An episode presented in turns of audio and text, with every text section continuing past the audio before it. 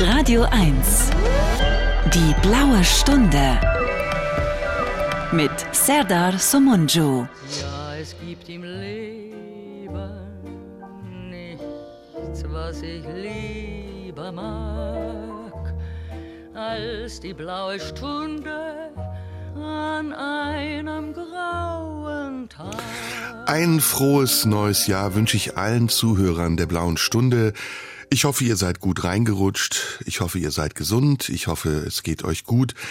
Es gab ja einiges, was wir vielleicht heute in der blauen Stunde auch besprechen können. Vor allem aber gibt es eine gute neue Nachricht, nämlich heute ist der erste Arbeitstag von Bent Erik Scholz, meinem neuen Redakteur. Hallo Bent. Hallöchen Serda. was für ein geiles Gefühl ist das, oder? Ja, es ist auch, es fällt mir dann immer wieder auf, wie gut so eine Stimme durch ein Radiomikro klingt. Ja, erstens das, aber das ist nicht das Geilste an dieser ganzen Geschichte, sondern wir werden heute den Zuhörern, die dich noch nicht kennen, erzählen, woher wir beide uns kennen und warum das so eine interessante, spannende, lustige, aufregende Geschichte ist, die uns beide zusammengebracht hat. Erstmal ähm, vielleicht an die Zuhörer. Wir haben jetzt noch ungefähr ein Jahr vor uns. Mit dieser Sendung beginnt der Schlussspurt für mich, weil Ende des Jahres da habe ich ja vor, mich äh, aus der Öffentlichkeit zurückzuziehen und ich habe überlegt, wenn ich noch dieses Jahr mache, dann doch mit jemandem, mit dem es große Freude mir bereitet. Wir beide haben ja auch einen Podcast, den wir ähm, über YouTube veröffentlichen. Ich glaube Instagram auch, oder? Nee, ne? Äh, YouTube und halt die gängigen Podcast-Seiten. Auf Instagram haben wir ihn allerdings damals gestartet als ja. Livestream-Format. Und du bist jetzt der offizielle Nachfolger von Jürgen König der Nach-Nachfolger, dazwischen war ja noch Cedric Frieden da, den wir grüßen von dieser Stelle aus. Und wir werden mal schauen, was wir alles so an Ideen haben. Mit Jürgen war das ja einiges, Musikquisse und so weiter und so fort. Und wir beide haben uns natürlich auch im Vorfeld schon unterhalten und es gibt einige Ideen. Du wirst mir in den nächsten Wochen immer wieder ein paar Überraschungen bereiten, vor allem mit Musik, denke ich. Du bist ja ein sehr musikalischer Mensch und Musik interessiert. Ja, eher Musik interessiert als musikalisch. Okay. Ich bin sehr gespannt drauf. Ich freue mich von dir zu lernen und ich hoffe, dass du auch Spaß hast und dass du bereit bist, dich auf dieses wunderschöne Experiment weiter einzulassen. Ja, ich freue mich auch sehr über die Möglichkeit an dieser Stelle nochmal. Sehr vielen Dank und ähm, ich bin auch sehr gespannt, wie das jetzt wird und glaube, dass wir uns das zusammen lustig machen werden hier. ja, auf jeden Fall. In unserer kleinen äh, Revolutionszelle hier genau. bei Radio 1. Bei Radio 1 unsere na, Terrorzelle wollen wir es nicht nennen, aber Revolution, Rebellion, Rebellion würde eher passen.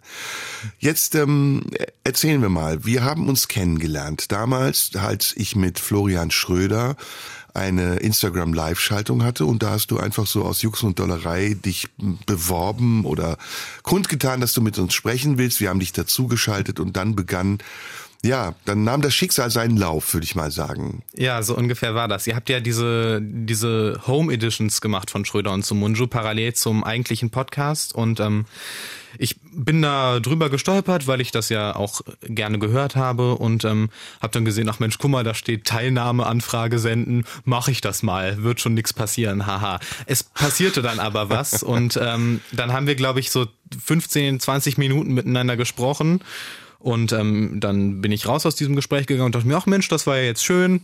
Und ähm, ja, das waren jetzt die 15, 20 Minuten, die du da mal hattest. Und jetzt ist dann auch, jetzt passiert da nichts mehr weiter. Genau. Und dann hast du mich ja, ich glaube auch mit einem bisschen Abstand, also mhm. Monate, glaube ich, erst später nochmal kontaktiert für die Late Night, die du damals gemacht hast mhm. und äh, mich als Praktikanten angefragt, womit ich überhaupt nicht gerechnet hatte, weil ich halt wie gesagt dachte, nach diesem einen, nach diesem einen Gespräch ist die Sache dann vorbei und es ist gut und schön, wie es ist.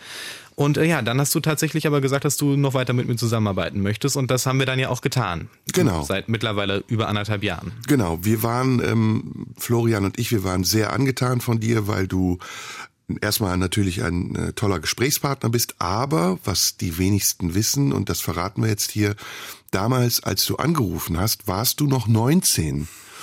Und wir waren sowas von überrascht darüber, dass ein 19-Jähriger so viel weiß und so belesen ist und so klug, manchmal ein bisschen altklug.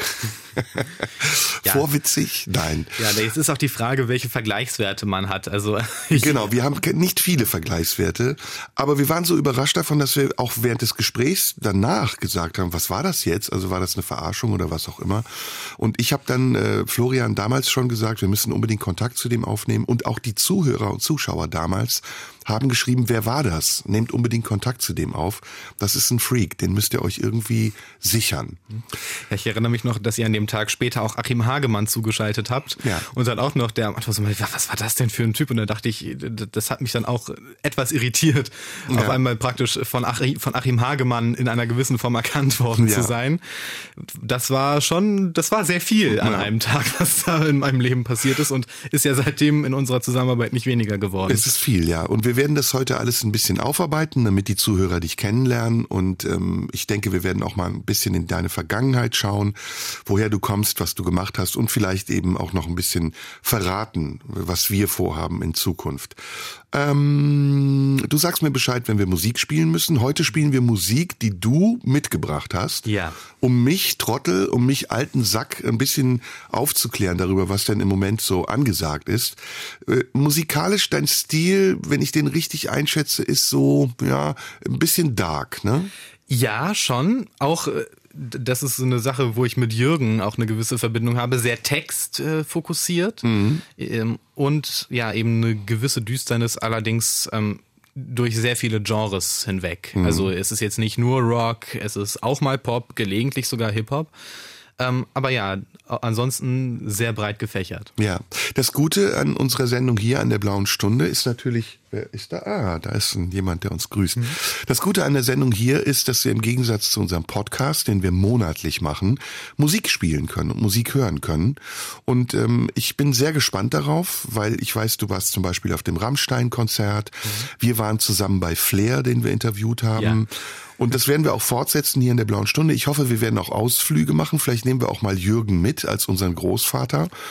Und ähm, ja. So ein Drei-Generationen-Ausflug. genau, ein Drei-Generationen-Ausflug, das stimmt.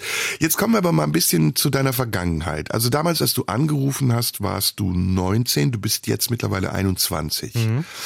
Ähm, du kommst aus Berlin ja. und hast studiert Publizistik oder studierst noch Publizistik? Ja, ja, Publizistik an der Freien Universität mittlerweile längst über die Regelstudienzeit und kein Ende in Sicht. Das äh, wäre die ideale Voraussetzung, um bei den Grünen ein Parteiamt oder sogar ein Ministeramt zu ergattern. Ja, ja, oder eben hier bei Radio 1 zu arbeiten. Insofern, Florian ist ja zum Beispiel, ich, ich studiere im Nebenfach auch Philosophie und Florian hat ja, glaube ich, auch sein Philosophiestudium. Hat er es abgeschlossen? Nein. Nein, Nein. also das ist insofern ist das auch eine Idee ideale Voraussetzung für eine Medienkarriere, denke ich mal. Ja. Also bin ich da, glaube ich, ganz gut prädisponiert. Ja, du könntest dich auf jeden Fall bewerben. Aus Berlin. Woher aus Berlin kommst du? Aus Lichtenberg, ähm, mhm. um genau zu sein, Hohenschönhausen. Das ist ähm, oh. Ja. Plattenbau. ja, ich habe teilweise auch in einem Plattenbau gelebt, aber ähm, das ist jetzt so ein bisschen, ich habe es zumindest rosiger in Erinnerung als das Klischee, das eben so besagt. Ich fand das gar nicht schlecht. Wir haben im elften Stock gewohnt, ich fand das ganz schön, aber gut, ich hatte nicht viele Ansprüche, ich kannte es ja nicht anders. Mhm. Ähm, aber in Hohenschönhausen, insbesondere in Alt-Hohenschönhausen, hast du ja auch teilweise noch so ein bisschen ältere Gebäude, die auch teilweise relativ hoch sind, also relativ hohe Wohnungen.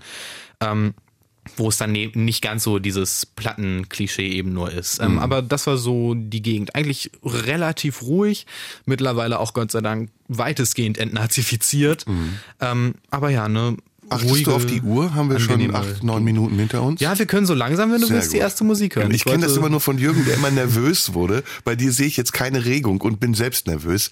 Dann hören wir doch Musik. Was hast du mitgebracht? Ja, lass uns was hören, was jetzt in diesem Jahr erschienen ist und wovon ich mir sicher bin, dass du es noch nicht kennst. Mia Morgan ist eine Popsängerin, die okay. äh, aus Deutschland kommt und auch so ein bisschen angedarkten äh, Pop macht, wurde unter anderem entdeckt von Drangsal, den du vielleicht auch schon kennst, wahrscheinlich aber nicht.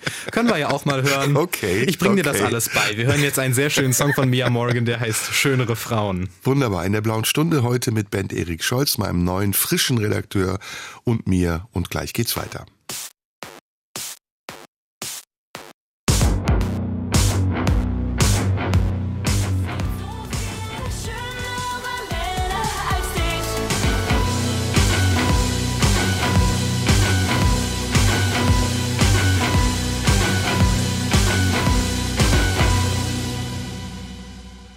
Blauen Stunde heute bin ich zusammen mit meinem frischen neuen Redakteur Bent Erik Scholz.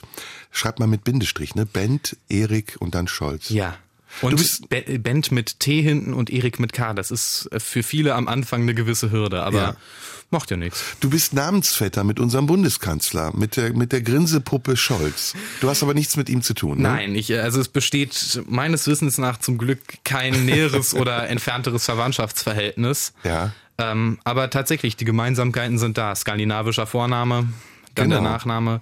Es ist es ist ein Graus. Also nein, ich habe nichts mit ihm zu tun. Ja. Ich habe nur mal bei seiner Neujahrsansprache bei der ersten gesessen, aber das war's. Genau, darauf wollte ich kommen. Du bist nämlich, ähm, man sagt vom Tellerwäscher zum Millionär und du bist aber vom Kabelträger zum Redakteur geworden. Denn du hast vorher schon beim RBB gearbeitet und vorher beim ZDF, beim Morgenmagazin als klassischer Kabelträger. Ja, Kabel getragen habe ich eher selten, das habe ich auch gemacht, aber ich war dann mehr so Setrunner und eben vor allem habe ich an Telepromptern gesessen. Mache das auch beim RBB nach wie vor. Und ähm, ja, das ist ein, finde ich, ganz schöner Studentenjob. Also da gibt's bedeutend Unangenehmeres, was man machen kann, finde ich. Ja. Und ähm, ja, bin da irgendwie reingerutscht und mache das jetzt seit zweieinhalb Jahren, zwei Jahre beim ZDF und jetzt knapp ein halbes Jahr beim RBB.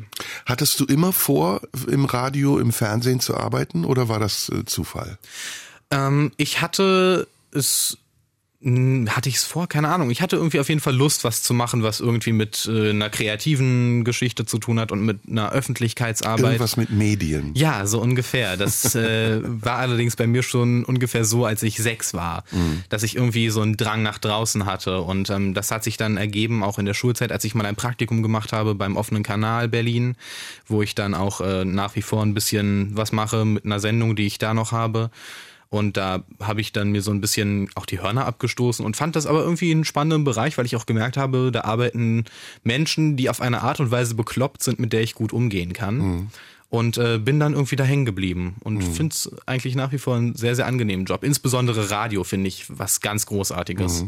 Du machst ja auch Slam-Poetry-Lesungen, weil du selber auch schreibst. Du hast sogar ein Buch geschrieben. Ja, ich habe ein paar Bücher geschri geschrieben und Poetry Slam habe ich jetzt seit so zwei Jahren nicht mehr gemacht. Ähm, bin jetzt mehr im, im Lesebühnenkreis. Lesebühnen sind, äh, sind eine Altberliner Tradition praktisch, gibt es seit 30 Jahren hier in der Stadt verschiedene äh, Bühnen, die das anbieten, primär bestehend aus älteren Herren, die äh, satirische Texte vortragen, humoristische Alltagsbetrachtungen und so weiter. Und da bin ich halt auch irgendwie durch, wie es in meinem Leben immer so ist, durch merk merkwürdige und dubiose Zufälle reingerutscht und äh, mache das jetzt auch sehr, sehr gerne. Woher kommt das? Also warum hast du diese, diese Neigung dazu, ähm, Kunst zu machen? Ich glaube, ich kann nichts anderes. Äh, ich war jetzt nie die große Sportskanone zum Beispiel. Äh, dann war es halt eben schwer, so mit irgendwie in Vereinen stattzufinden oder so. Das äh, ging alles nicht so gut. Ähm, was allerdings ging, war halt eben mich auf dieser Ebene ausdrücken. Sprache war dann praktisch so ein Ventil für mich. Was andere mit Sport rausgelassen haben, war dann bei mir mit Sprache. Mir ist aufgefallen bei unserem ersten Gespräch, dass du sehr viel gelesen hast. In meiner Vorstellung von 19, 20, 21-Jährigen sitzen die vor einer Spielekonsole, äh, trinken äh, Mixgetränke, gehen in Clubs, schmeißen Pillen ähm, und interessieren sich für, ja, für was, keine Ahnung, für Partys oder sowas. Bist du, bist du ein Außenseiter oder ist das in deiner Generation normal? Nö, also es ist ja nicht so, dass ich nicht auch gerne Mixgetränke trinke, hin und wieder Computerspiele spiele und mich für Partys interessiere. Das ist schon auch alles so ein bisschen Teil davon. Aber das ist ja jetzt nie der ganze Lebensinhalt. Also bei manchen schon. Das ist dann meistens ein bisschen bemitleidenswert. Aber ähm, meistens ist es ja nur was Nettes, Freundliches nebenbei, was man sich gönnt. Und äh, so ist es bei mir auch. Also ich habe auch in meiner Abi-Zeit war ich wahnsinnig viel feiern und so. Und äh, Clubs war ich jetzt nie so der Typ für. Ich bin immer lieber in Bars gegangen, weil, wie gesagt, unsportlich und ähm, chronisch schlechter Tänzer. Ähm, aber das war auch bei mir, hat das eine gewisse Rolle gespielt und tut's auch manchmal immer noch. Wir haben ja einen Podcast zusammen, der heißt die Boy Group der Hardcore-Katholiken, kommt einmal im Monat, immer am letzten Freitag. Und durch diesen Podcast weiß ich natürlich einiges von dir und frage jetzt äh, so, als wüsste ich's nicht. Mir ist noch was anderes aufgefallen, nämlich nicht nur, dass du viel gelesen hast und äh, Dinge weißt, die ich nicht weiß und dafür weiß ich wahrscheinlich Dinge, die du nicht weißt, wobei ich ausgehe davon, dass du mehr weißt als ich. Das bezweifle ich. Ähm, mir ist aufgefallen, dass du auch sehr offen bist und ähm, ja, über dich, über deine, deine Gedanken, über, über deine Gefühle recht offen und ungehemmt sprechen kannst. Und ich weiß nicht, ist das, äh, hat das was mit deinem Alter zu tun oder bilde ich mir das nur ein, dass deine Generation ein bisschen ungehemmter ist als meine? Das ist eine gute Frage. Ich weiß nicht, ob ich als äh, Vertreter meiner Generation wirklich herhalten kann. ähm, es, ich, es mag durchaus so sein, dass ja gerade so, es ist ja diese Riesendebatte um toxische Männlichkeit und so weiter. Es kann schon sein, dass sich das insofern auch niedergeschlagen hat, dass Leute, ähm, insbesondere eben auch junge Männer, äh, teilweise eine größere Offenheit haben oder auch generell, dass vieles ja enttabuisiert wurde in den äh, vergangenen Jahrzehnten, was ja nicht unbedingt schlecht ist, weil ja auch Emotionalität eine ganze Zeit lang ein Tabu war. Man war auch besonders in Deutschland immer recht ähm, hoch zugeknöpft und ähm, ja, sehr dann doch gerne mal ein bisschen distanzierter, hat sich nicht allzu viel anmerken lassen. Wenn man sich teilweise alte Fernsehfilme anguckt, merkt man das, wie, also wie, wie gestochen die Leute da sich zum Beispiel auch miteinander unterhalten und wie wenig dann da wirklich an Emotionalität rauskommt. Mhm. Äh, es kann sein, dass das so ist. Ich glaube, bei mir war das einfach nur immer sowas, wo ich so das Gefühl hatte, ich muss mich nicht irgendwie mit irgendwas verstecken. Darüber reden wir aber gleich nach der Musik weiter. Was hast du als zweiten Titel? Ja, wo wir gerade so beim Thema äh, Gefühle zeigen, aber auch so ein bisschen beim Thema Rap sind, äh, würde ich gerne was vom neuen Sido-Album hören. Was hältst du davon? Sehr gut, sehr gut. Äh, wir hören mal Medizin mit Jamule. Mhm.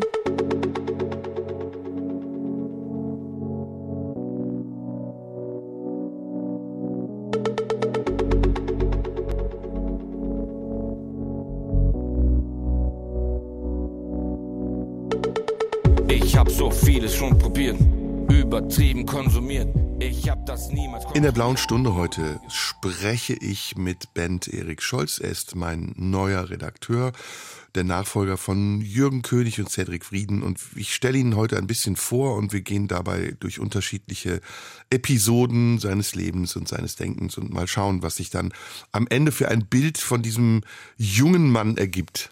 Junger Mann ist geil, ne? Ja, ja, es ist, äh, es ist man, man, weiß nicht so recht. Äh, irgendwie. Man, Junger Mann, nee, können Sie mir mal bitte die Straße helfen?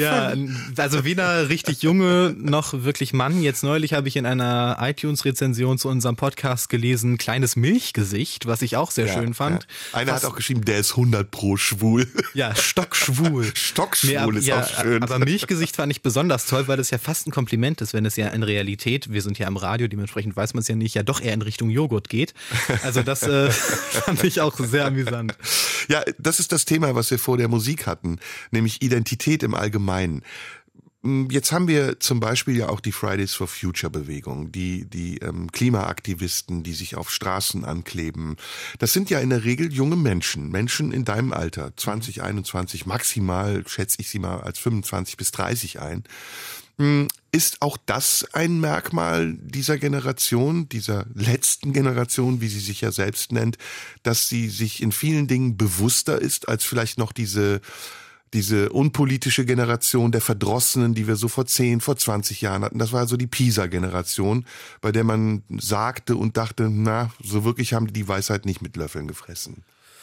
Das ist eine gute Frage. Ich kann es ehrlich gesagt auch hier nicht genau beurteilen, ähm, weil ich auch das Gefühl habe, dass es eine politisierte Jugend immer gegeben hat. Also das fängt ja spätestens bei den 68ern an, jetzt in der jüngeren Geschichte, dass man da eben drüber nachdenken kann und das mitbekommt. Ja, es gab sie, aber phasenweise war sie dann auch mal weg, oder? Ja, vielleicht war die sie Helmut Kohl-Generation, die fand ja. ich sehr unpolitisch. Ja, vielleicht war sie auch phasenweise einfach leiser. Also ich glaube schon, dass es das immer irgendwie gegeben hat, weil es ja auch Teil davon ist, erwachsen zu werden, sich mit der Umwelt zu beschäftigen und jetzt nicht nur mit der Klimaumwelt, sondern mit seinem Umfeld und mit äh, dem System, in dem man sich bewegt und wie das funktioniert. Ja, aber irgendwie seid ihr ja total brav. Ne? Also ihr seid zwar, ihr seid zwar politisch, ihr seid engagiert, ich sag jetzt mal ihr, aber so crazy punk, äh, anarchistisch, wie das jetzt in den 80ern war, mit Drogen, mit Exzessen, mit, mit, ja, ist das so? Also ihr Och. seid so brav, finde ich. Ihr seid alle belesen. Nein. Ihr wollt das Klima schützen. ihr das seid wahnsinnig tolerant gegenüber allen. Also wir wissen ja nicht zuletzt von einigen großen äh, Schriftstellern und Musikern der letzten mindestens 100 Jahre, dass sich äh, eine gewisse Bildung nicht ausschließt, beziehungsweise äh, im Gegenteil, dass es teilweise sehr gut Hand in Hand geht mit einem gewissen Drogenkonsum. Mhm. Also ich würde gar nicht unbedingt sagen, dass wir jetzt braver sind. Also wenn wir gucken, so, so Rap hat ja teilweise so ein bisschen das von der Bewegung, was Punk am Anfang auch hatte, wenn du dir diese Ursprungskultur anguckst, wie das auch in Deutschland war, wo dann die Leute sich getroffen haben in ganz kleinen Clubs und dann gegeneinander Freestyle gebettelt haben. Für die älteren Zuhörer, sie haben sich praktisch, sie haben sich praktisch aus dem Stand Gedichte, Schmähgedichte übereinander ausgedacht. Und ähm, Schmähgedichte ist auch ja. Gut, ja. Und ähm, also ich glaube, dass das jetzt gar nicht so unter. Ich würde auch gar nicht unbedingt sagen, dass wir braver sind. Also wir machen teilweise, also wir jetzt wieder als Plurales Majestatis, aber ich habe das Gefühl, in dieser Generation passiert mindestens genauso viel Wahnsinniges, mm, Beklopptes mm. und ähm, ja, vielleicht auch unbedingt nicht der Gesundheit zuträglichem Verhalten oder so wie in den vorherigen Generationen. Ist halt nur die Frage, wie skandalisiert das wird mm. ne? und wie, wie, was das für ein Thema ist. Heute, ja. Wir reden ja nicht mehr jetzt in dem Maße und regen uns nicht mehr in dem Maße darüber darüber auf. Aber auch zum Beispiel das Rauchen feiert ja jetzt gerade unter Jugendlichen ein großes Comeback. Ist es so? Ja, Aber sehr. dann so E-Zigaretten, ne? Nee, teilweise auch die klassische, die, die klassische Kippe. Die Fluppe. Hm. Die Fluppe ist immer noch äh, Thema. Hm, okay.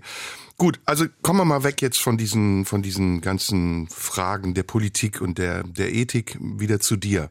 Du bist ähm, in Hohenschönhausen aufgewachsen, sagst du, du, du studierst noch Publizistik und Philosophie, du hast beim RBB gearbeitet und beim ZDF. Jetzt kommen wir in die Gegenwart.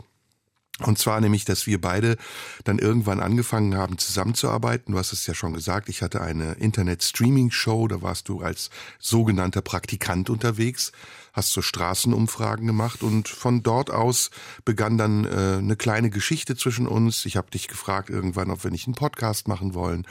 Und dieser Podcast ist auch einigermaßen erfolgreich. Wir haben jetzt mittlerweile so pro Monat 30 bis 50.000 Zuhörer. Ja, und mittlerweile bist du auch bekannter. Also du hast mir das mal erzählt. Du hast gesagt, die Leute erkennen mich mittlerweile. Wie ist das für dich? Ist dieses Öffentlichsein angenehm oder ist es eher unangenehm? Ähm, also es kommt drauf an. Es ist vorgekommen, dass mich schon so, das ist, passiert ganz, ganz selten. Das ist am meisten passiert tatsächlich im Tippi, als ich bei dir und Florian war. Aber es kommt auch vor, dass Leute mich ansprechen. Das letzte Mal war jetzt vor wenigen Tagen, als mich eine Reinigungskraft in unserem Haus, in dem ich wohne, erkannte. Ähm, und das ist, äh, das ist, ja, ich weiß nicht so ganz. Es ist irgendwie etwas, was ich mittlerweile so als eine Tatsache akzeptiert habe, dass das eben hin und wieder mal passieren kann. Jetzt nicht im Sinne von, ja, ich habe jetzt so eine Gesichtsbekanntheit, dass das eben die Regel ist. Nö, aber es ist ja auch so, dass man manchmal spontan Leute trifft, die, die man selbst auch kennt mhm. und sich dann eben auf der Straße im Vorbeigehen grüßt und so weiter. Mhm. Und ähm, das hätte mich früher, weil ich früher auch ein bisschen sozial verängstigter war, glaube ich, als heute, hätte mich das früher, glaube ich, ein bisschen eher irritiert. Ähm, mittlerweile ist es aber so, dass ich das einfach so als nette, als Nettigkeit, die einem so im Alltag begegnet, akzeptieren kann. Und das ist ja so, wenn man irgendwie, wenn Leute einen auf der Straße mal anquatschen oder so, dann sind die ja immer nett. Mhm. Die wenigsten Leute kommen ja auf dich zu und sagen, ey, ich finde dich so scheiße, du bist so ein Milchgesicht, ja, ein stockschwules Milchgesicht. Kommt noch. Ja, schauen wir mal. Kommt noch. Also, ja, du hast recht, es ist ja im Radio auch noch verhältnismäßig wenig. Äh, man sieht dein Gesicht nicht, aber man sieht es hin und wieder im Podcast. Ähm, das kann sehr angenehm sein, weil es ja auch eine Wertschätzung ist, weil die Leute ja ähm, einen mögen offensichtlich und deswegen ansprechen. Es kann aber auch sehr unangenehm werden, wenn man, so wie wir das ja auch tun, politische Statements ablässt oder kontroverse Themen bespricht und die Menschen nicht der gleichen Meinung sind wie man selbst. Graut dir ein bisschen davor? Vermeidest du oder würdest du sowas vermeiden? Um des Friedens willen oder bist du jemand, der sagt, nö, ich stehe zu meiner Meinung, egal was kommt? Also ich habe da jetzt nie bisher das Gefühl gehabt, mich irgendwie in meiner Äußerung einschränken zu müssen, weil ich das schlichtweg nicht einsehe, warum ich jetzt nicht, wenn ich, wenn ich von einer Sache überzeugt bin, warum ich nicht dazu stehen sollte. Mhm. Ich finde, also ich finde das auch so, so ein bisschen albern, das aus meiner Position heraus zu tun, weil ich halt nicht die Bekanntheit habe, dass jetzt das wirklich irgendwelche Konsequenzen haben würde. Gleichwohl bin ich auch der Meinung, dass das, was ich denke, jetzt nicht so äh, outlandish ist, dass naja, ich dafür wirklich Konsequenzen finde. Es gab ja Beispiele, ne? Du ja, hast ja genannt auch im Podcast, dass die Frankfurter Rundschau über uns geschrieben hat oder ja. dich falsch zitiert hat, was ja, auch das, sehr ärgerlich war. Ja, das war äh, in diesem Fall Bell Tower News, die mich da äh, nie, bedingt falsch. Sie haben ein Zitat von zwei, drei Worten aus mhm. einem Satz entnommen und äh, den dann in einen anderen Kontext gestellt. Das fand ich schon ärgerlich, aber das ist ja auch, das ist ja eigentlich nur ein Beiwerk, weil ich halt auch so ein bisschen weiß, die meisten Leute, die den Podcast hören und die Leute, die auch darüber schreiben, tun das nicht wegen mir, sondern weil sie wissen, oh, da ist Serdar Sumunju, der erzählt gerade was. Der sagt irgendwas, woraus sich vielleicht eine Schlagzeile stricken lässt. Mit Sumunju machen wir Klicks. Hm. Und ähm, ich bin dann praktisch so, ich, ich, ich stehe so, ich bekomme so das, den Streifschuss so ein bisschen mit ab. ich, ich, ja, ich bin der Kollateralschaden in hm. diesem Falle. Und ähm, das ist, äh, das, das ärgert mich schon. Dass, also ich, gerade über diesen Belltower News Artikel, ja, da habe ich mich sehr. Belltower News, ich bitte dich. Also. Ja, also ich, ich habe mich, ich fand das schon sehr, sehr ärgerlich, weil hm. das ist Amadeo Antonio Stiftung, die sich äh, zum Beispiel auch sehr gegen Antisemitismus einsetzt, wo ich mich dann frage, was habt ihr jetzt davon, wenn ihr mich oder äh, primär ja dich irgendwie äh, attackiert oder zu einem Gegner hochstilisiert. Das fand ich äh, also einfach ja, sehr bedauerlich, aber es hat jetzt nichts wirklich, es hat nichts mit mir zu tun. Mhm. Ja, wir wollen das vermeiden, hier auch die gleichen Themen zu besprechen wie im Podcast, aber. Aber jetzt hören wir erstmal Musik, würde okay, ich sagen. Ne? Dann, das, dann kommt das Aber nach der Musik. Ja. Okay. Ähm, was, worauf hast du Lust? Hast du Lust auf, was ist so deine Stimmung? Wir sprachen eben über Rammstein. Was ist dein Lieblingslied der letzten Rammstein-CD, des letzten Albums? Armee der Tristen. Armee der Tristen, dann hören wir das. Wunderbar.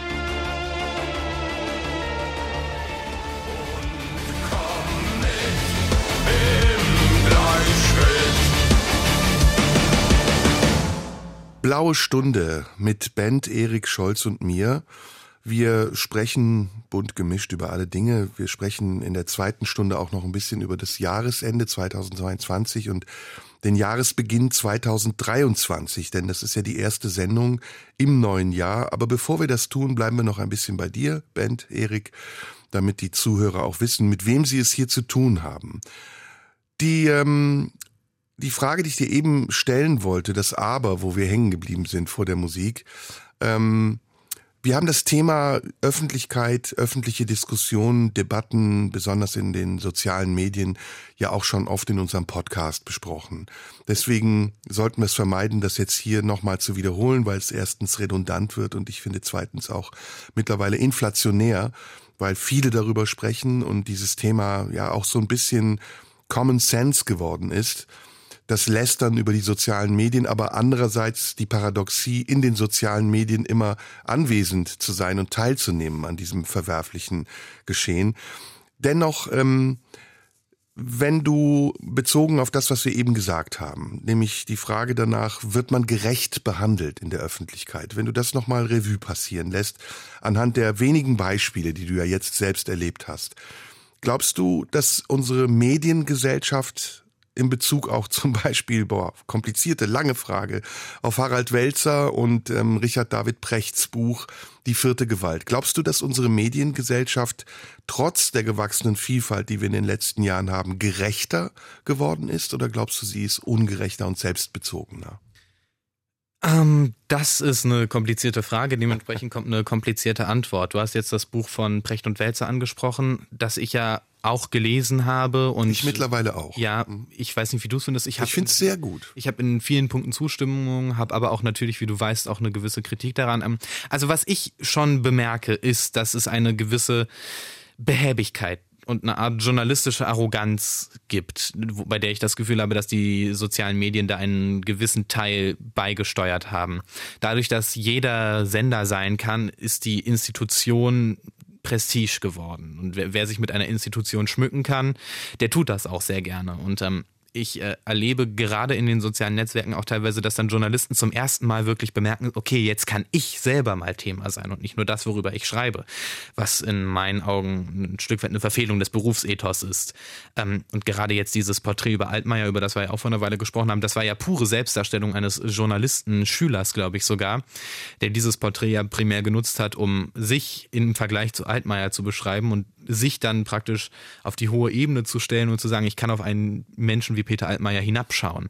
Und ähm, ich glaube schon, dass das ein Problem ist, das zugenommen hat. Wie repräsentativ das ist, dafür habe ich offen gestanden nicht genug den Überblick und halt auch meine eigene Erfahrung mit diesem Thema jetzt auf Basis von zwei Artikeln, die über uns erschienen sind, in der Frankfurter Rundschau einmal und bei Bell Tower News. Das ist viel zu ähm, viel zu gering, um da wirklich eine Aussage treffen zu können. Was mir aber in diesen Artikeln auch aufgefallen ist, ist, dass du da auch häufig so eine gewisse Art hast, dass da besonders in diesem Frankfurter Rundschau-Artikel hinabgeschaut wird. Also das, äh, da kamen dann so Sätze vor wie die beiden Zoobesucher jatzen sich pseudo-ironisch ein wenig hoch, was ein brillanter Satz ist, weil es einfach auch eine Unterstellung ist, zu sagen, pseudo-ironisch bedeutet ja, wir meinten es nicht ironisch, täten aber so, was schlichtweg nicht stimmt. Ähm, aber ich habe schon das Gefühl, dass da manchmal dann die Lust einfach auch an der eigenen Melodie und gerade dieser Satz ist ein guter Beispiel dafür. Der hat eine schöne Melodie, da sind viele Worte drin und ja, da, da wird dann jedes, jedes Wort fügt nochmal so ein bisschen mehr zu dieser Wirkung hinzu, die uns so ein bisschen halt auch der Lächerlichkeit preisgeben soll. Das macht Spaß, das weiß ich, als jemand, der eben bei einer Lesebühne auch hin und wieder mal in so einen, ja, satirischen Ton rein schielt, weiß ich, dass das enormen Spaß macht, aber es ist nicht die Aufgabe eines Journalisten. Die mhm. Aufgabe des Journalisten ist zu berichten, durchaus auch zu deuten. Journalisten müssen ja nicht komplett wertfrei schreiben, aber ähm, die, die Form ist zu wahren und der Respekt ist zu halten. Und mhm. das ist etwas, wo ich so das Gefühl habe, dass gerade durch die Verkürzung, wie sie zum Beispiel auf Twitter stattfindet, was wir oft besprochen haben, dass das so ein bisschen verloren geht, weil dieses Format zwingt dich zur Zuspitzung. Und wenn wir eines in der öffentlichen Debatte in den letzten Jahren enorm erlebt haben, dann ist das Zuspitzung. Mhm. Darüber werden wir sicher gleich auch nochmal ausführlich sprechen, weil es ja auch ein Thema des vergangenen Jahres und auch des kommenden Jahres sein wird und war. Ähm, du wirst dich dran gewöhnen müssen, das kann ich dir prophezeien, dass das hier äh, eher mehr als weniger werden wird denn die äh, Zuhörer sind Gott sei Dank sehr kritisch. Manche sind auch ein bisschen oberflächlich, so wie Menschen eben bunt gemischt sind in ihren Charakteren, in ihren Ansichten und auch in ihren Reaktionen auf das, was sie wahrnehmen. Aber du wirst dich dran gewöhnen müssen und mir fällt ein, als ich damals hier angefangen habe bei Radio 1 vor mehr als sechs Jahren, da hat Klaas Häufer Umlauf, mein, mein Freund, mir geschrieben und gesagt, das gleiche, was ich dir sage, das ist ein harter Job, du wirst dich dran gewöhnen müssen. Das gebe ich dir jetzt so mit äh, weiter und ich bin trotzdem guter Dinge, dass wir das beide gut wegstecken können, beziehungsweise dass wir das Konstruktive an dieser Kritik entdecken und das Selbstbezogene und manchmal auch ein bisschen Gehässige filtern können von dem, was für uns nützlich ist und dem, was uns äh, weiter nach vorne bringt, statt uns zu schaden. Ja. Aber es kommen ja auch, muss man sagen, gerade hier, weil wir ja zum Beispiel Briefe auch annehmen, kommt immer sehr genau. viel positive Rückmeldung und wir haben auch oben schon wieder ein bisschen Fanpost für dich. Genau, liegen. und deswegen lass uns die Adresse direkt nochmal sagen. Marlene Dietrich Allee 20 in 14482 Potsdam. Ich habe es in letzter Zeit seltener gesagt und die Briefe sind trotzdem immer noch zahlreich gekommen. Deswegen hört nicht auf zu schreiben. Das ist eine große Freude und Ehre für uns, diese Briefe zu bekommen. Und wie du richtig sagst, Bent, die geschriebenen Briefe sind in der Regel viel positiver als das, was im Internet in der Unmittelbarkeit geschrieben wird. Ja, weil man muss sich Mühe geben, man muss sich hinsetzen, man muss seine Gedanken sortieren, um sie auf Papier bringen man zu können. Man ist identifizierbar. Ja. Das ist das Ding. Und vor allem niemand, der jetzt spontan sich über irgendwas aufregt und vielleicht einen Tweet darüber raushaut, würde sich wirklich die Mühe machen, dann einen Brief an einen Sender zu schreiben mit einer ausformulierten Begründung, warum man das Gehörte jetzt scheiße fand. Ja. Bevor die nächste Musik kommt, ich will mit dir im, in der zweiten Hälfte über das Jahr sprechen, über das Jahr, das vergangen ist und das Jahr, das vor uns steht. Du bist, habe ich eben schon gesagt, 21. Dein Studium ist in welchem Semester bist du gerade? Mittlerweile bin ich tatsächlich im siebten Semester. Regelstudienzeit sind sechs, aber oh, also eins über Regelstudienzeit. Hast du vor, das Studium abzuschließen? Ja, irgendwann. Ich äh, werde mir dafür Zeit lassen, weil ich nebenbei ja auch arbeite gleich, gleichermaßen bin ich auch direkt nach dem Abitur an die Uni gegangen und ähm, habe mir, was ich rückblickend bereue, nicht wirklich Atemluft dazwischen gelassen. War allerdings auch so ein bisschen Taktik, weil ich damit über die Minderjährigenquote damals noch reingekommen bin. Mhm. Ähm, die Zeit, die ich da aber da nicht hatte, möchte ich mir jetzt durchaus nehmen, weil ich bin 21 und wenn alles so geklappt hätte, wie es äh, ursprünglich geplant war, dann würde ich jetzt mit 21 mit einem fertigen Studienabschluss dastehen. Das ist ja jetzt auch nicht wirklich, das kann ja, das kann es ja nicht gewesen sein. Man, ich ich, ich würde jetzt nicht sagen, dass ich jetzt sofort bereit wäre, mich Hals über Kopf in ein ähm, eines zum Beispiel 35 Jahre alten würdigen Berufsleben, rein, mhm. Berufsleben reinzustürzen. Was ist das Ziel, wenn du studiert hast? Was wäre dein Wunsch? Irgendwas mit Medien, hatten wir eben schon gesagt. Ich was wäre dein Traum? Ich könnte mir vorstellen, was im Radio zu machen und parallel kreativ arbeiten zu können, Bücher zu schreiben. Mhm. Ja. Intendant zu werden vom RBB, Nachfolger von Patricia Schlesinger und nee. nein? Nee. nee. Obwohl, neulich habe ich überlegt, in der letzten Belegschaftsversammlung mich zwischendurch zu melden, weil diese Belegschaftsversammlungen teilweise, ich glaube, ich darf das hier sagen, doch äh, viele Kolleginnen und Kollegen nun ja staunend zurückgelassen hat, um es mal vergleichsweise neutral auszudrücken. Da habe ich schon überlegt, zwischendurch mich mal zu melden und zu sagen, Freunde, ich mache es für 100.000. Aber ja, nee, das ist... Nee, ist nicht dein Ding. Ne? Ich habe keine Führungsqualitäten. Familienplanung? Gibt's sowas bei dir? Ja. Also Kinder, würdest du gern Kinder haben? Ja, du sagst so kleinlaut. Ja, ja. Ja. Ist jetzt kein fester Entschluss, ist nur eine Tendenz. Im Moment ja. Mhm. Aber ist natürlich auch immer eine Frage. Wir können darüber gerne nach der Musik weiterreden. Das führt ja sonst zu weit. Sehr gut. Gut, gut abgewürgt. Was hören wir jetzt vor der großen Pause noch? Äh, wir haben jetzt bisher immer nur Musik aus dem aktuellen Jahr gehört. Äh, mhm. Ich würde vorschlagen, wir hören mal was Älteres. Ich würde dich mitnehmen ins Jahr 2015. Ich bin ja froh, dass Jürgen, also ich bin traurig, dass Jürgen weg ist. Aber um eines bin ich nicht traurig. Nämlich dieses ewige Beatles-Geschnatter und 70er Jahre Musik. Gott sei Dank bleibt mir das jetzt erspart. Lass uns stattdessen was von Marilyn Manson hören. Gut, ich bin dabei. Fall of the House of Death, Akustikversion von seinem Album The Pale Emperor. Sehr gutes Album.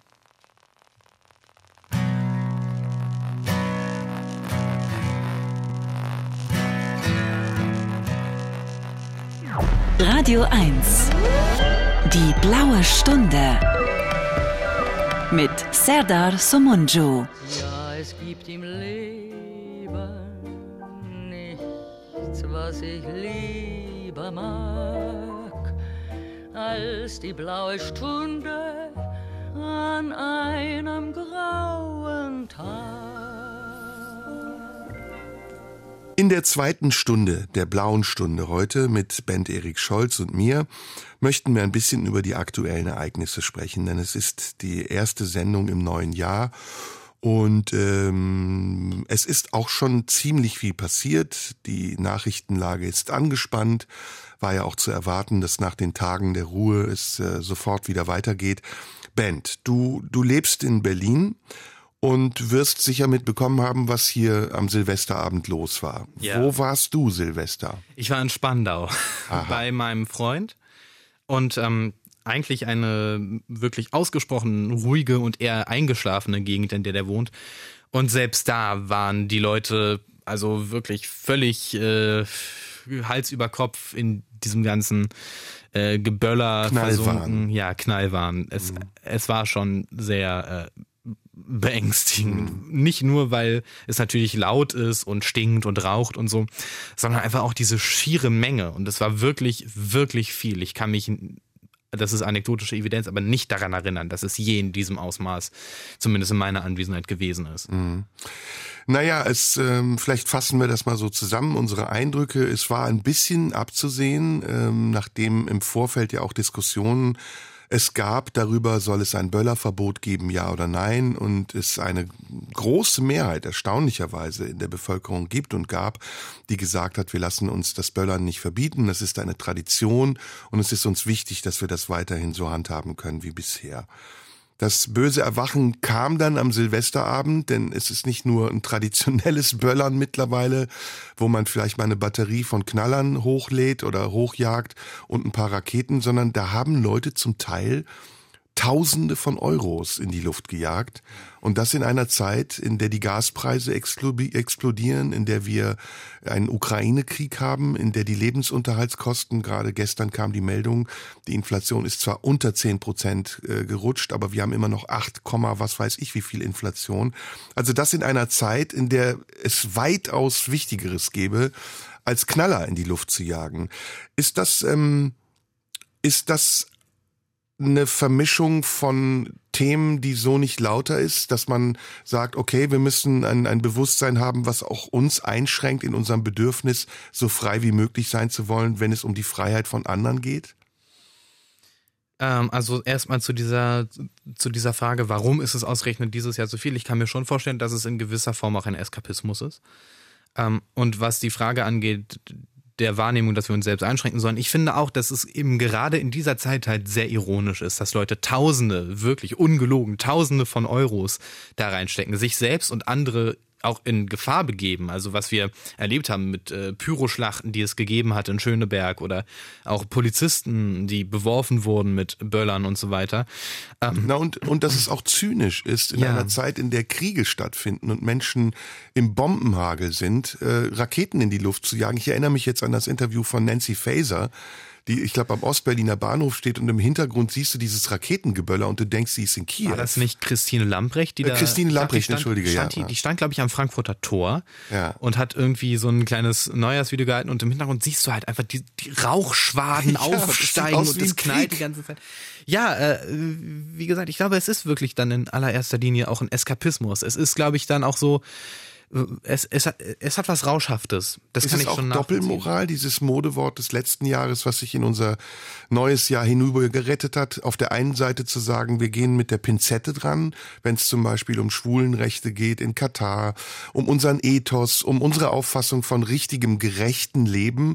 Und auf der anderen Seite sagt, pff, uns ist alles scheißegal, Hauptsache wir können tun und lassen, was wir wollen. Ich glaube, Doppelmoral ist in diesem Falle nicht ganz das richtige Wort. Ähm, denn ich weiß nicht, wie groß die Überschneidung Überschneidung ist zwischen denen, die das, was du gerade erwähnt hast, gefordert haben und denen, die geböllert haben. Das meine ich damit nicht. Ich meine, es geht um die Frage, wie schnell man bereit ist, um seine Werte, über die wir ja viel sprechen, zu, zu wahren, auch ähm, Verzicht zu üben. Boykott. Also es hätte ja auch einen Böller-Boykott geben können von Leuten, die, die vernünftig sind und sagen, nee, in dieser Zeit, in der es Kriege gibt, in der das Geld knapp ist, böllern wir nicht, wir boykottieren das. Also Warum war hab, da die Hemmschwelle so hoch? Also ich habe das gemacht, ich habe nicht geböllert. Ja, ähm, aber du hast ja auch nicht Fußball geguckt. Ja, aber das auch nicht aus Boykottgründen, sondern weil es mich nicht interessiert. Ähm, aber eine öffentliche Debatte darüber, wäre das nicht äh, angebracht gewesen? Auch in Verbindung eben mit diesem moralischen Aspekt? Ähm, also die öffentliche Debatte darüber gibt es ja immer wieder. Das, das geht los beim Tierwohl, wo es dann heißt, die armen Haustiere, die äh, da so drunter leiden unter diesem Geknalle, dann eben auch natürlich die Frage der, des Mülls und äh, mhm. äh, der Umweltverschmutzung, jetzt im direkten Sinne. Du gehst an so einem Morgen nach Silvester durch Berlin und es liegen diese ausgebrannten Batterien überall auf der Straße. viel Steuergeld kostet. Ja, ähm, also diese Debatte gibt es lange Zeit, allein sie führt zu nichts. Ähm, zumindest tat sie das bisher nicht. Vielleicht kann die Ausschreitung, die es dieses Jahr gegeben hat, vielleicht ein bisschen was auf der Ebene bewegen. Äh, also ich bin da ehrlich gesagt ganz rigoros. Von mir aus sollen sie das komplett verbieten und das einfach an einem zentralen Ort machen. Ja, ich, ich muss da nochmal nachhaken. Also ich glaube, vielleicht habe ich mich da nicht klar oder exakt genug ausgedrückt. Es geht um die Maßstäbe. Es geht darum, dass man auf der einen Seite sehr hohe Maßstäbe hat und sagt, wir leben in einer freien Welt, in der es möglich ist, sich so zu verhalten und zu entfalten, wie man das möchte. Solange man auch die Grenzen der anderen respektiert. Und auf der anderen Seite aber ähm, ist man sehr engstirnig und versucht äh, durch Verbote Menschen zu erziehen, statt sie, das ist ja auch ein Thema gewesen, ihre Eigenverantwortung zu überlassen. Also wo scheitert das? Wo ist die Demarkationslinie zwischen dem Vertrauen in eine Gesellschaft, die dazu in der Lage ist, sich selbst zu verwalten, und dem Zweifel an einer Gesellschaft, die nur dann, wenn es ihr passt, die Augen öffnet und ansonsten hinweggeht oder wegsieht? Ja, ich glaube, das hängt auch mit äh, der westlichen Arroganz, die wir ja schon ein paar Mal besprochen haben, zusammen. Und was ich auch noch als Parallele da sehe, ist, äh, es hat so ein bisschen was, diese Debatte, die um das Thema Böllern geführt wird, in Ansätzen von der Debatte, die in Amerika um Schusswaffen geführt wird. Wo man dann sagt so, ja, wir haben hier die Freiheit, die zu besitzen und deshalb wollen wir sie auch haben, einfach weil wir es dürfen. Und man kann uns das nicht verbieten, weil das wäre eine Einschränkung ja, unserer Freiheit. also richtig. die Freiheit aus Prinzip. Ob sie nun wirklich, ob es nun wirklich zwangsläufig notwendig ist, äh, ist da gar nicht die Frage. Frage, sondern da ist halt die Freiheit eben das Prinzip. Und ähm, daher berührt dann auch diese Arroganz. Wir haben diese Freiheit, wir haben die irgendwie uns verdient, was ich nicht glaube. Freiheiten verdient man sich nicht, man hat sie. Mhm. Ähm, man kommt ja erstmal frei auf die Welt. Ja. Mhm. Und ähm, deshalb ist es dann, glaube ich, immer, es ist ja prinzipiell immer einfacher, nicht vor der eigenen Haustür zu kehren, sondern ähm, mit dem Finger auf den Nachbarn zu zeigen, bei dem das Laub sich im Garten häuft. Ähm, und das spielt da, glaube ich, so ein bisschen zusammen, weil ähm, eben man auch sich äh, es leichter macht, andere Leute vielleicht einschränken zu wollen. Deshalb ist es vielleicht auch ein bisschen aus einer falschen Position gesprochen, wenn ich jetzt sage, als jemand, der nicht böllert, das soll allen anderen irgendwie von mir aus weggenommen werden. Ähm, aber wir erleben das ja zum Beispiel auch, dass ähm, Menschen einer gewissen äh, sozialen Klasse zum Beispiel vehement äh, sich verweigern, mehr Steuern zahlen zu müssen. Und wenn dann Geld gebraucht wird, wird dann eher um Steuer, auf Steuererhöhungen in der Mittelschicht gepocht.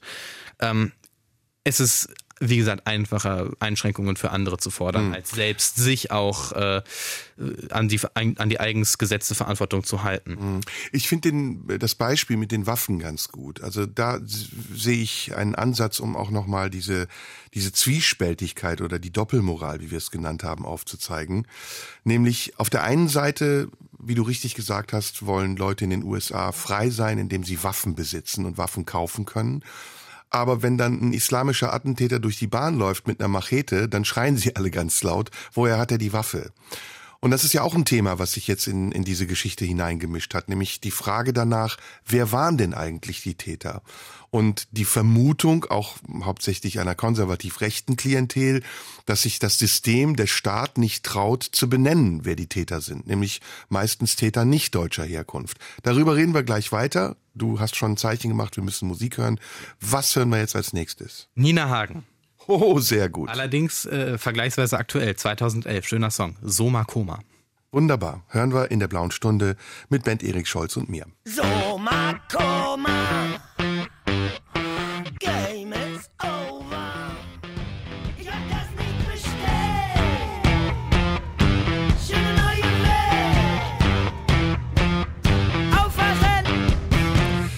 In der blauen Stunde heute ist Band Erik Scholz mit mir im Studio und wir sprechen ein bisschen über die Ereignisse zum Jahresbeginn, nämlich die Übergriffe, die, ähm, die Ausschreitungen in Berlin, Feuerwerk, Böller und das Thema, wie, wie gehen wir damit um?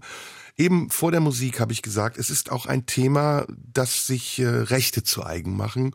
Und es ist ein bisschen auch ein Eigentor derjenigen, die für die Diversität plädieren, die sagen, wir leben in einer multikulturellen Gesellschaft, Deutschland ist ein aufgeschlossenes Land. Und diejenigen, die mit dem Finger auf Migranten zeigen, die haben meistens böse Absichten mal ganz, jetzt sei mal ganz dahingestellt, wie wir wirklich dazu denken. Ist das eine Scheindiskussion? Ist, wird das vielleicht auch von den Medien verkürzt dargestellt, so dass man das Gefühl hat, das ist ein Mob von, von, keine Ahnung, Albanern oder ähm, Libanesen, Türken, die in Neukölln leben und über die Stränge schlagen, weil sie mit diesem System unzufrieden sind, weil sie diesen Staat hassen, ihn auflösen wollen. Und wie kann man das vereinbaren mit der Hysterie, die herrschte, als die Terrorzelle vom, äh, vom Verfassungsschutz aufgedeckt wurde. Ist, steht das in einem Verhältnis zueinander?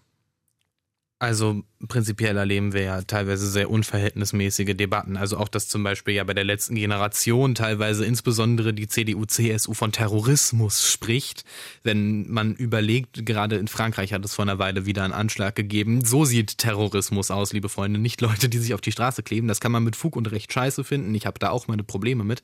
Aber es ist eine sehr aufgebauschte Debatte, weil ähm, der Impetus in meinen Augen falsch ist. Die Frage ist ja, die Frage ist ja nicht beantwortet damit, äh, welche Herkunft haben die, sondern eine Herkunft ist ja kein Beweggrund, irgendwas zu tun. Und ähm, ich bin zum Beispiel durchaus der Ansicht, dass es schwierig ist, zum Beispiel Menschen, die aus Kriegsgebieten kommen, in einer gewissen Form aufzufangen, weil wir die Kapazitäten dafür nicht haben. Deutschland nimmt zum Beispiel sehr viele Menschen aus dem Ausland auf und dann, was machen wir mit diesen Menschen? Sie landen in Turnhallen. Sie landen in Turnhallen, sie landen in äh, irgendwelchen runtergekommenen Unterkünften und dann hat man erstmal Erwartungen an sie. Und man sagt, man gibt ihnen nur sehr, sehr rudimentär die Hand und sagt, komm, wir nehmen euch mal ein bisschen mit in diese Gesellschaft. In, also Integration ist keine Einbahnstraße. Und Leute, die aus Kriegsgebieten kommen und dann in einer Situation enden, wo sie eben in einer Turnhalle verkommen oder in irgendeinem Container, wo sie da dann landen, natürlich sind die hochgradig traumatisiert. Und ähm, Natürlich kann so, ein so eine Traumatisierung dann auch zur Folge haben, dass man eben in einer Situation, wo zum Beispiel explosives Material verkauft wird in allen Supermärkten, die es gibt. Überall kannst du Feuerwerksraketen kaufen, Böller kaufen mit äh, einem gewissen Gehalt von Schwarzpulver, dass das dann schon äh, problematisch sein kann. Und zwar nicht, weil diese Menschen eben aufgrund ihrer Herkunft irgendwie so gestrickt sind, sondern weil sie eine Geschichte haben. Und ähm, das ist eine ziselierte Auseinandersetzung und man kann nicht pauschalisieren und sagen, ja, die, das sind jetzt Albaner, die irgendwie den Staat hassen. Das glaube ich gar nicht. Ich, ich glaube, dass da auch eine große äh, Dankbarkeit herrscht und auch eine Bereitschaft, aufeinander zuzugehen, die aber beidseitig bestehen muss, was nicht immer funktioniert. Ähm, und man macht es sich zu einfach, wenn man das dann so verkürzt und dann einfach die ganze Zeit die Polizei zuspammt, zum Beispiel mit der Frage so, na, welche Herkunft hatte der Täter? Ist der, war der Migrant? War das ein Messermuslim oder diese Begriffe, äh, alimentierte Messermänner war, glaube ich, der Begriff, den Alice Weidel ja. gefunden hat, was eben überhaupt nicht der Kern der Frage ist. Der Kern der Frage ist, wie gehen wir um miteinander, auch mit Menschen, die in dieses Land kommen oder mit Menschen, die bereits in diesem Land sind, wie gehen wir miteinander um und wie können wir gemeinsam und zwar nicht nur mit der Erwartungshaltung an die Leute, benehmt euch mal, integriert euch, sondern auch wie können wir auf diese Menschen zugehen, wie können wir aufeinander zugehen unabhängig von Migrationshintergründen, wie können wir aufeinander zugehen und gemeinsam zusammenleben. Denn eine Gesellschaft ist, sich irgendwie miteinander zu arrangieren. Mhm. Und das müssen wir hinkriegen, unabhängig davon. Mhm. Ich würde das ein bisschen anders sehen oder ich würde es anders zusammensetzen und vielleicht im Resultat ist es dann deiner äh, Aussage ähnlich. Ich glaube, diese äh, Integrationsthematik, die uns ja seit Jahrzehnten schon begleitet, ist ähm, ein, eine Thematik, die sehr unvollständig besprochen wird, weil sie immer instrumentalisiert wird und äh, das gelegentlich zu parteipolitischen Zwecken, vor Wahlen besonders und manchmal wird sie nicht nur instrumentalisiert, dann wird sie auch ignoriert. Weil ähm, ich glaube schon, dass Integration ein, ein, ein großes Werk ist für uns alle und dass wir in diesem Land, das sich seit dem Zuzug der ausländischen Gastarbeiter in den 60er Jahren dramatisch verändert hat, dass wir in diesem Land eine, eine gesellschaftsübergreifende Ordnung brauchen, einen Konsens darüber, wie und wer sich mit was identifiziert, das sich Deutschland nennt. Und dieser, dieser Konsens, diese Auseinandersetzung darüber, die äh, findet nicht statt. Und es ist äh, geprägt durch Ausgrenzung, wie du es richtig gesagt hast. Es ist geprägt durch, ähm, durch ähm, Affekte, also unmittelbare Reaktionen auf Zustände, wie die Turnhallen, von denen du gesprochen hast.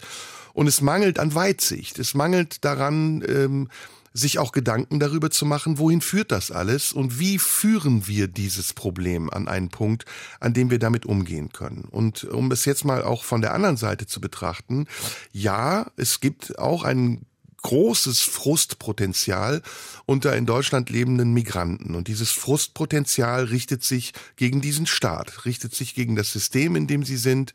Und es hat sehr viel damit zu tun, dass sie sich als Underdogs, als, als ähm, schlecht behandelt fühlen, als ähm, unterprivilegiert und dass sie die Wut darüber, unterprivilegiert zu sein, entweder runterschlucken, bis sie explodiert, oder dass sie dafür einen Kanal suchen, bis es explodieren darf und dann über die Stränge schlägt und eskaliert.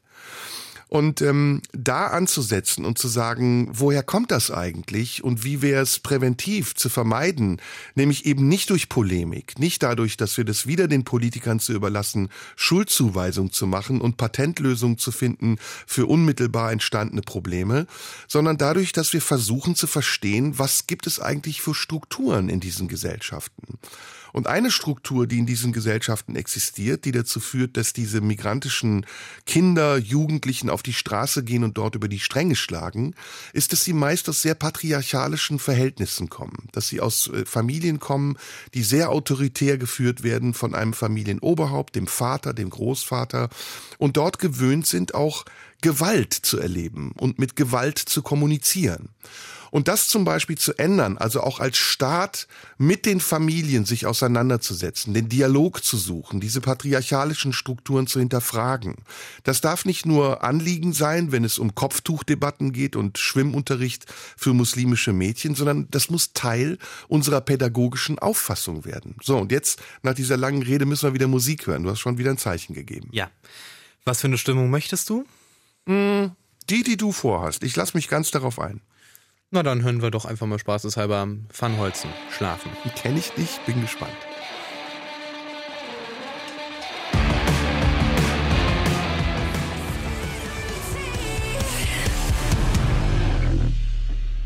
In der blauen Stunde heute ist mit mir Bent Erik Scholz, mit dem ich ein sehr spannendes Gespräch über die Ereignisse zu Silvester führe. Und wir waren vor der Musik dabei stehen geblieben, dass es unterschiedliche Gründe gibt und Perspektiven auf dieses Thema und äh, um dieses Thema auch aufzuklären. Ich glaube, wie gesagt, es gibt äh, das Problem der patriarchalischen Strukturen, der Autoritäten und dem Widerstand gegen die Autorität. Ein anderes Problem, ich bin gleich fertig, dann bist du sofort dran. Ein anderes Problem, glaube ich, ist aber auch, dass ähm, diese Gesellschaft nach zwei Jahren Corona sehr ungeduldig geworden ist und dass sie Wut hat und dass äh, viele Menschen in der Gesellschaft ähm, es nur noch in ganz bestimmten Frequenzbereichen erleben, was mit uns passiert und dass aus diesen Frequenzbereichen Störtöne kommen, die dann dazu führen, dass die Menschen dagegen entweder innerlich oder eben auch äußerlich rebellieren, indem sie auf die Straße gehen oder anfangen, irgendwelchen Verschwörungstheorien nachzuhängen. Jetzt bin ich fertig. Ich habe weit ausgeführt, aber ich wäre immer noch bereit dazu, es noch weiter auszuführen. Aber ich möchte erst mal hören, was du dazu zu sagen hast. Ja, ich glaube, das spielt so ein bisschen in das rein, was ich ja auch gesagt habe. Ich habe es ja aus der anderen Perspektive betrachtet, eben Integration auch als Zugehen auf die Leute. Und ähm, eben auch ein gesamtgesellschaftliches Aufeinanderzugehen. Das, wie gesagt, betrifft ja nicht nur Menschen, die einen Migrationshintergrund haben, sondern auch Menschen, die zum Beispiel arm sind, äh, die auch es verdienen, dass man sich intensiver mit dem Problem auseinandersetzt, wie entsteht sowas und nicht einfach äh, sagt, okay, hier habt ihr jetzt eine Soforthilfe und ähm, ihr werdet sanktioniert, wenn ihr nicht das macht, was wir euch sagen. Ähm, eine sehr komplizierte Debatte ist ja mit dem Bürgergeld, hat sich das ja auch nochmal ein bisschen verändert. Ähm, da ist auf jeden Fall viel mehr Menschlichkeit von allen Seiten her angesagt, finde ich. Und ähm, es darf da, finde ich, muss man ein bisschen abrücken von der Erwartungshaltung an andere Leute, wie du das richtig gesagt hast. Es ist nicht nur ein Ja, da sollen sich mal die drum kümmern, sondern es ist auch die Frage, wie bringen wir uns da ein? Wie gehen wir auf die Leute zu? Zum Beispiel als Mensch, der migriert, okay, was kann ich tun, um äh, hier mich äh, einzufinden? Ich kann mich um eine um eine Arbeitserlaubnis bemühen, ich kann die Sprache lernen, ich kann mir Mühe dabei geben, diese Sprache zu lernen. Und halt eben dann äh, die deutsche Gesellschaft, die sagt, okay, wir nehmen diesen Menschen an, wir gehen prinzipiell davon aus, dass dieser Mensch gut ist, wie man das ja allgemein machen sollte mit allen Leuten, nämlich erstmal ein Vertrauen zu haben grundsätzlich, weil ich finde, alle anderen Perspektiven sind auf Dauer doch eher unangenehm. Ähm, also wir gehen davon aus, dass dieser Mensch prinzipiell erstmal, dass diesem Menschen erstmal zu trauen ist und dass äh, im Gemeinsamen wir irgendwie einen guten Weg finden. Und das ist eine Debatte, die muss lange geführt werden und nicht nur, wenn gerade Not am Mann ist. Das sagst du sehr richtig. Ähm, weil wir erleben ja heute teilweise noch. Also ich habe immer noch wahnsinnig viele Vietnamesen zum Beispiel in meiner Klasse gehabt, weil gerade in Ostberlin ja zum Beispiel viele vietnamesische Gastarbeiter waren. Und ähm, das ist immer wieder so ein Reminder, das Thema gibt's immer noch. Diese Leute sind, die Leute gehen ja nicht weg. So, dementsprechend bedeutet das weiterhin, weil es ist ja trotzdem eine andere Kultur, in der die aufwachsen. Viele Gastarbeiter waren ja dann doch auch so ein Stück weit isoliert. Ich weiß nicht, wie das bei deiner Familie war, aber dass dann so ein bisschen die Tradition der Herkunft immer noch so haften geblieben sind und dass immer noch so eine, immer noch so was Abgetrenntes war von der Außenwelt. Und ähm, das Schöne ist ja eigentlich die Vermischung. Mhm. Ja, äh, ich glaube, es gibt aber noch einen anderen Aspekt, äh, der da maßgeblich ist oder der mit einwirkt auf unsere Sichtweise, nämlich die Verantwortung der Politik und der Umgang der Politik mit ihrer Verantwortung. Und ich glaube, dass in den letzten Jahren die Politik sich immer weiter auch von der Lebensrealität der Menschen entfernt hat und dass die Menschen sich missverstanden und unterrepräsentiert fühlen von der Politik.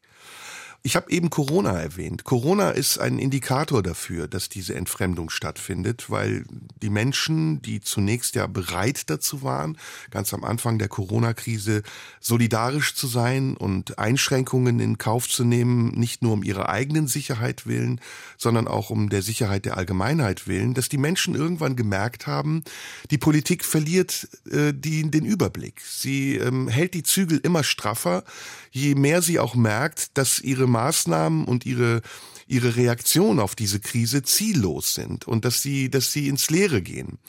Und da nicht an diesem Punkt eine Zäsur zu machen und zu sagen, okay, wir müssen uns ähm, rekreieren. Wir müssen etwas ähm, ändern an unserer Haltung gegenüber dieser Krise. Wir müssen etwas ändern gegenüber den Maßnahmen, die wir zur Bewältigung dieser Krise getroffen haben.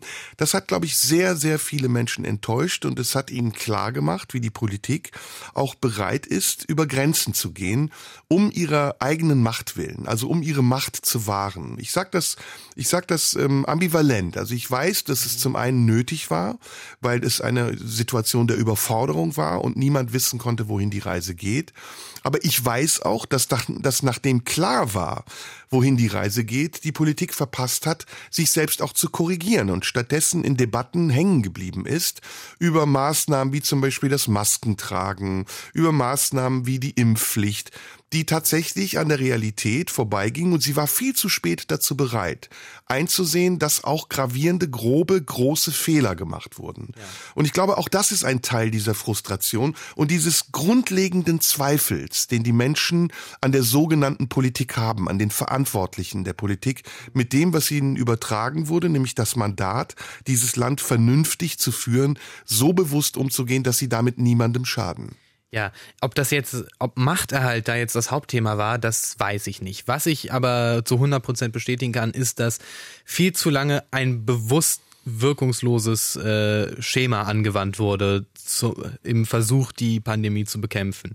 Also naja, den Machterhalt, sorry, wenn ich dich unterbrechen darf, äh, kannst du ja daran äh, erkennen oder den Willen an Machterhalt, dass man keine Vertrauensfragen gestellt hat. Zweimal wäre die Möglichkeit da gewesen, einmal bei der Impfpflicht und äh, beim zweiten Mal, als es um die Waffenlieferung an die Ukraine ging.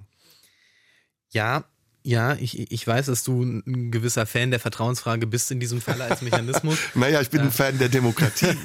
Und die Vertrauensfrage ist ein ganz wichtiges Tool in der Demokratie. Ja, ja, das ist aber nicht so ganz das, worauf ich hinaus wollte. Mhm. Ähm, sondern was, was ich viel eher als Problem sehe, ist, dass generell viele der Debatten, die wir führen, Scheindebatten sind und ähm, wir uns auf äh, völlig falsche Probleme fokussieren.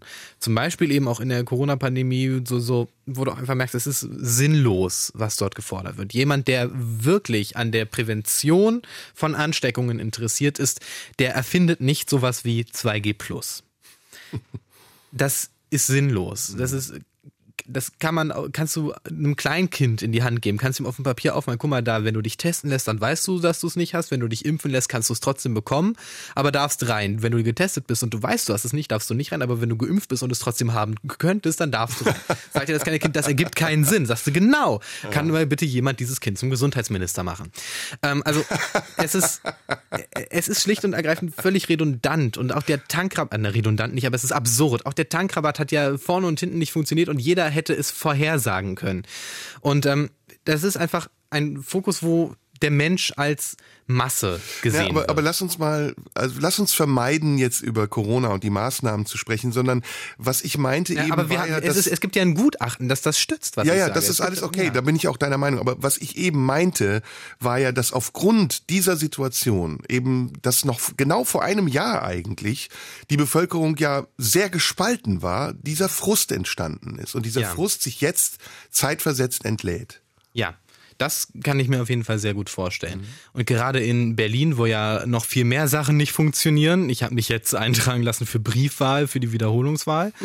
Ähm, also mal schauen, ob es diesmal irgendwie was wird, ob es klappt. Ähm, also ja, dass da der Frust herkommt, das würde ich zu 100 Prozent. Zum Teil, ne? Wir haben ja gesagt, Teil, es ist wirklich ein, ein Potpourri von unterschiedlichen ja. Aspekten. Ja, es ist auch was Gewachsenes über die letzten zehn Jahre, ja. wenn wir uns. Ja, und sicher auch das, was ich eben gesagt habe, diese ja. patriarchalischen Strukturen in den Familien, die das, die das fördern, dass äh, Kids von Migrantenfamilien auf die Straße gehen und dann äh, über die Stränge schlagen. Ja, wir müssen wieder Musik hören, das tut mir leid, ich bin gerade, mein Kopf raucht. Aber gut ist doch, dass wir schon in der ersten Sendung so lebhaft lebhaft miteinander sprechen. Ich freue mich wirklich auf alle anderen Sendungen, die wir noch haben werden. Was ja. hören wir jetzt an Musik? Ja, was hören wir denn jetzt mal? Wie wär's denn Drangsal zur blauen Stunde? Gerne, gerne, gerne. Hören wir.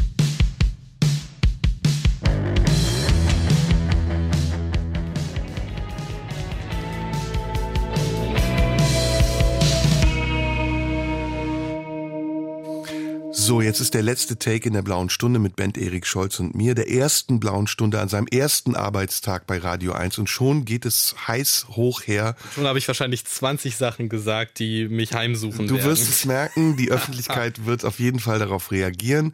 Und wenn ihr uns schreiben wollt, bitte an die Marlene Dietrich Allee 20 in 14482 Potsdam. Ja, dort kann meine sofortige Absetzung gefordert werden. Das ist, mir, fällt das jetzt gerade noch mal mehr auf, als es mir im Podcast auffällt. Ganz oft ist es irgendwie, es ist schon Podcast oder Radio, wenn man eben aus der Lameng praktisch heraus erzählt, das ist schon ein gemeines Ja, ja. Medium. Es ne? bleibt auf Band. Es, es ist bleibt auf Band, man ja. hört es. Der, der Sinn der Man kann Übung, zurückspulen und sagen, ja. was hat dieser Schwachkopf da eigentlich genau gesagt? Und der Sinn der Übung ist ja gerade bei uns, dass wir eben frei auch sprechen. Mhm. Und das ist da manchmal, denke ich mir dann schon so im Nachhinein, ah, Ah, nein, Hättest du das mal nicht Nein, nein, nein, nein, nein. Und auch jetzt gerade habe ich wieder das Gefühl, ich habe mich sehr oft verloren. Aber Nein, schauen nein, wir mal, nein. ich übe noch. dass du übst noch und ich denke, dass die Zuhörer sehr gnädig mit dir sein werden. Und da du ja, wie du selbst sagst, jetzt Anfänger noch bist, da gestattet man dir auch den ein oder anderen Fehler zu. Hoffen wir es mal, hoffen wir es mal. Also ist ja auch eine präventiv, präventive äh, Distanzierung von der eigenen Arbeit. Was haben wir vor in den nächsten Wochen? Was, was wollen wir machen? Wie, wie soll das Jahr 2023 aussehen? Also, ähm, ich habe auf jeden Fall vor, dir viele schöne Gäste hier in die Sendung zu setzen. Da habe ich auf jeden Fall schon ein paar Ideen, auch für die nächsten Wochen, was wir da so machen könnten. Das habe ich dir ja auch alles schon gesagt. Genau. Da gibt es, glaube ich, einiges, worauf man sich freuen kann. Ich strebe an, das äh, auch sehr verschieden zu halten, ähm, wie es ja auch bisher war. Eben teilweise Leute, die man vielleicht auch kennt, die sich in der Öffentlichkeit bewegen, allerdings eben dann auch Menschen, die ja vielleicht Dinge machen, wo man im ersten Moment denkt, ach, weiß gar nicht, ob mich das interessieren würde, wo ich aber durchaus glaube, dass äh, gerade im Talk mit dir, der du ja dann eine etwas andere Herangehensweise hast als viele Kollegen, äh, dass sich da durchaus was Spannendes entwickeln kann. Ich hätte zum Beispiel nicht gedacht, dass mich ein Gespräch mit einem Förster interessieren könnte und bin eines Besseren belehrt worden. Und ähnliche Effekte möchte ich eben auch so ein bisschen mit den Leuten, die ich geplant habe, Wunderbar. erzielen. Wunderbar. Und ähm, glaube auch, dass das schön werden kann. Ansonsten wird natürlich Jürgen auch wieder mit dabei sein. Genau, wir werden auch Solo-Sendungen haben, wir werden Call-In-Sendungen haben, wir werden vielleicht auch wieder Quizze haben, wer weiß. Vielleicht können wir mal einen anderen Themenbereich uns aussuchen. Ja. Einer, der nicht so, äh, zu dem ich nicht so affin bin wie zur Musik, also wäre ja auch spannend, oder? Ja, was könnte man da nehmen? Also dich in einem Computerspielquiz durchzunehmen, Da würde, glaube ich, wenig Sinn ergeben, aber Chancen, ich hätte null. Spaß. Also meine großen Schwächen kann ich hier verraten, sind Computerspiele. Äh, Kino ist für mich absolutes äh, äh, Wüste ist das für mich. Und deswegen, da hast du eine Menge Angriffsfläche.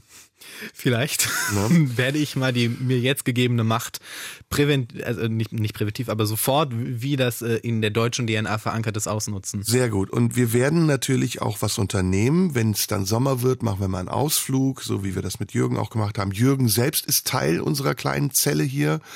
Äh, ihr beiden kennt euch ja sehr gut. Ihr habt zusammengearbeitet. Jürgen hatte ich auch ein bisschen eingeführt. Ja. Ne? Insofern, also es ist ein schönes Jahr. Was erwartest du allgemein denn von diesem Jahr? Also was ich definitiv nicht erwarte, ist, dass es besser wird. Du glaubst, es bleibt so, wie es ist? Mindestens bleibt es so, wenn nicht noch größere Katastrophen auf uns zukommen. Also ich, ich habe immer noch das Gefühl, dass eine Ausweitung des Ukraine-Kriegs nicht unmöglich ist. Ich halte sie für im Moment sehr unwahrscheinlich, aber nicht für unmöglich. Du meinst Ausweitung auf NATO und Europa? Ich halte es nicht für unmöglich. Hm, Das wäre dann der Weltkrieg. Ja. Und ich denke mal, dass es zwar sehr unwahrscheinlich ist, aber ich habe viele Dinge in den vergangenen Jahren für sehr unwahrscheinlich gehalten und bin dann eines Besseren belehrt worden.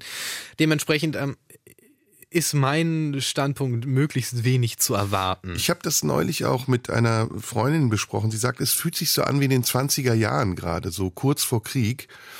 Ähm, lass es uns doch mal ein bisschen durchspinnen. Wir haben eine ähm, erkennbare Tendenz äh, Chinas und Russlands, sich äh, enger aneinander zu schmiegen. das ist richtig gut, dass du das Thema auf die letzten drei, vier Minuten aufmachst.